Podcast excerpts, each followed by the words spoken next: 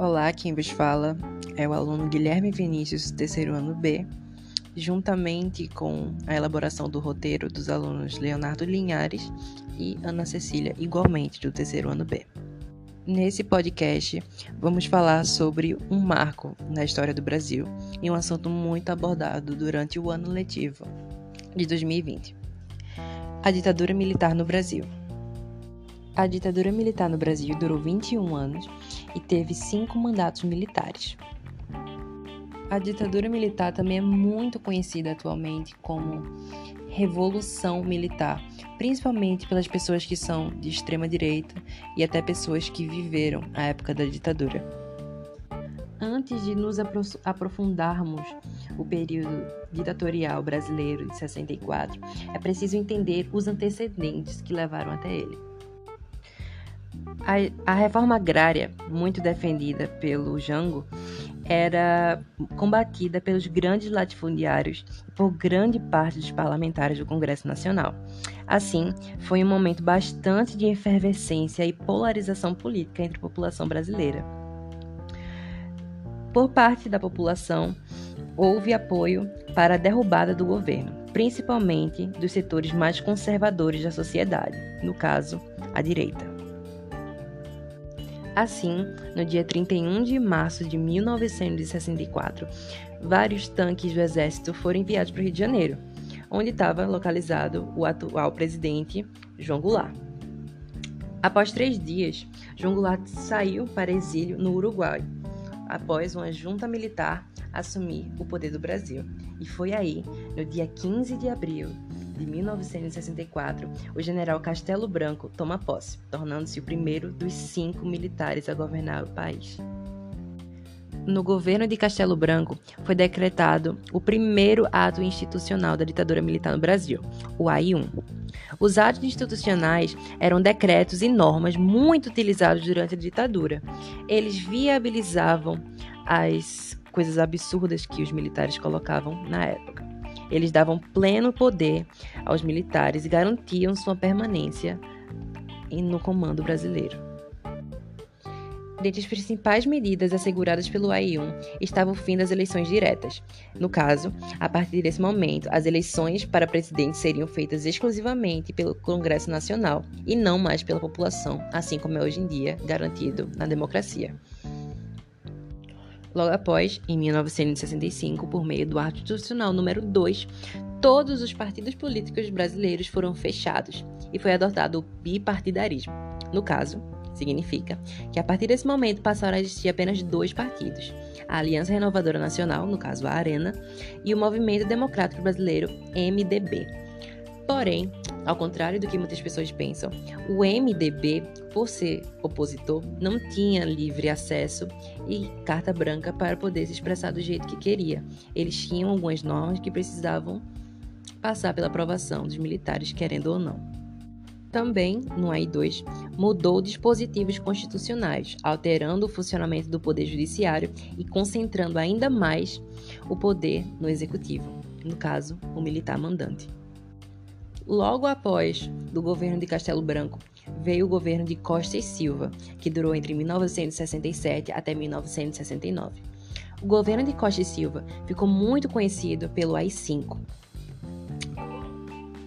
O governo de Costa e Silva, durante esse meio período de 1967 até 1969, também foram conhecidos como anos de chumbo. A insatisfação da parcela da população contra as medidas antidemocráticas fez crescer o número de manifestações, sendo uma das maiores, a passeata dos 100 mil. Nessa ocasião, o estudante Edson Luiz foi morto no confronto com a polícia, o que gerou grande comoção nacional e fortaleceu ainda mais a oposição ao regime.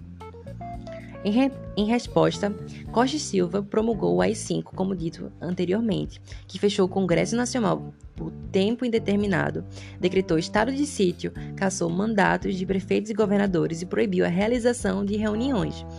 Foi aí, no AI-5, onde a ditadura ganhou a sua faceta principal, a tortura e a crueldade com grande parcela da população brasileira opositária. Logo após o governo de Costa e Silva, veio o governo de Médici e o utópico milagre econômico. O governo de Médici aconteceu entre 1969 e 1974. É considerado o período de maior repressão de ditadura militar no Brasil. A censura, que foi uma das principais características desse governo, conseguiu se concentrar ainda mais. Nesse mesmo governo, também foi muito popularizado o milagre econômico. Isso porque algumas medidas garantiram que o crescimento do PIB do Brasil ficasse acima dos 10% e grandes investimentos em infraestrutura. Nesse mesmo momento, foram construídas mais de um milhão de casas financiadas pelo Banco Nacional de Habitação e o setor de bens duráveis e eletrodomésticos cresceu.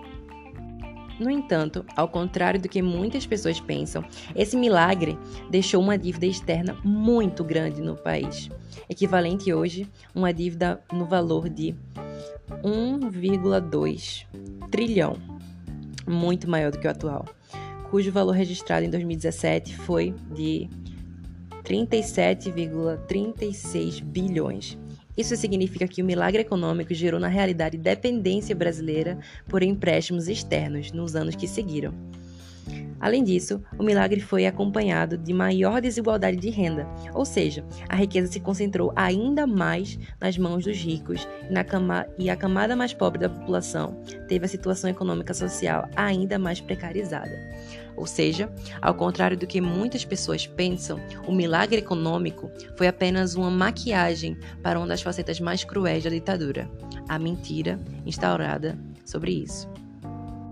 Logo após o governo de Médici, veio o governo de Geisel, que durou entre 1974 até 1979, e iniciou o governo com abertura política lenta, gradual e segura.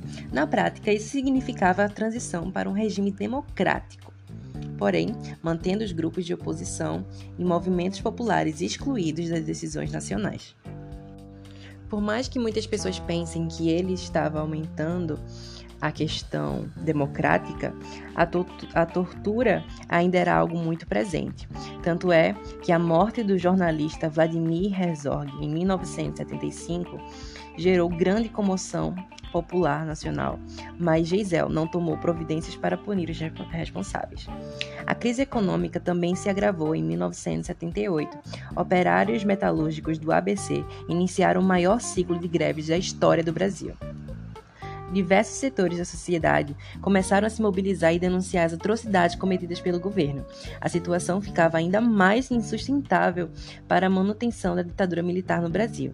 Diante de toda a pressão da população do surgimento de movimentos contraditários ao regime, em 1978 o presidente revogou diversos decretos de lei, inclusive o cruel AI-5.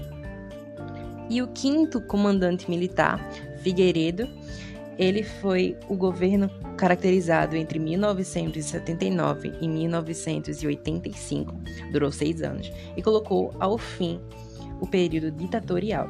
O governo de Figueiredo ficou muito conhecido pela Lei da Anistia. Foi uma grande polêmica sobre a lei e que ela excluía guerrilheiros condenados por atos terroristas, mas incluía os agentes de repressão social e militar responsáveis pela violação dos direitos humanos. Além da anistia, aos poucos, os presos políticos foram sendo libertados e liberados e os exilados voltaram ao país. Logo após a lei da anistia, tornou-se possível a criação de novos partidos políticos. Muitos desses existem até hoje. Ao final do mandato de Figueiredo, a população se mobilizou para a realização das eleições diretas, as famosas diretas já, pois, segundo a Constituição, o sucessor seria eleito pelo Congresso.